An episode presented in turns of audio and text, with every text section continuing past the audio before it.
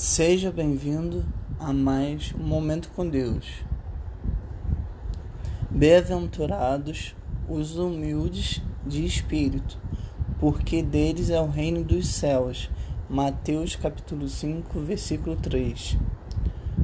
O humilde de espírito sabe que ele depende totalmente de Deus e que não precisa fazer nada para se exaltar diante do Senhor ele aceita sua limitação e entende que precisa de Deus para perdoar suas falhas. O humilde também não precisa ser reconhecido diante das pessoas. Por isso ele não tenta ser melhor do que ninguém. Por isso ele consegue se relacionar melhor. Quem gosta de ficar ao lado de um arrogante não é verdade. Bem-aventurado se significa ser mais do que feliz.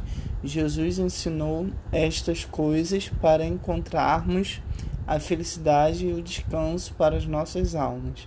Deus abençoe sua vida.